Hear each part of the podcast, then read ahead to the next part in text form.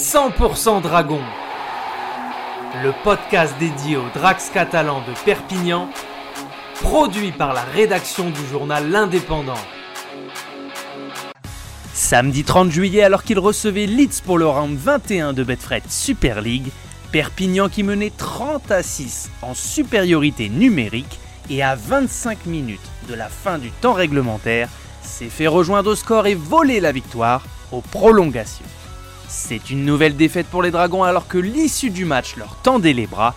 Les Rhinos ont donc volé la vedette aux Catalans en prenant les deux points de la victoire grâce à un renversement de situation exceptionnel.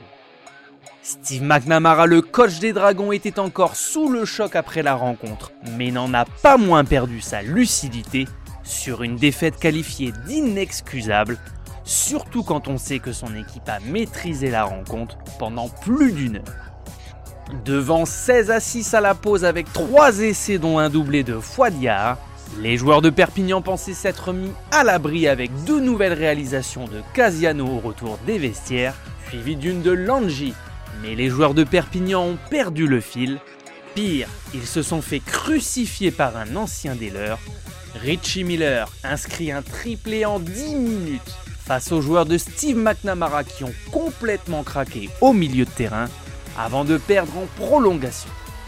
À 6 journées de la fin, les Drags glissent à la quatrième place du championnat avec seulement 4 points d'avance sur les Tigers de Castleford.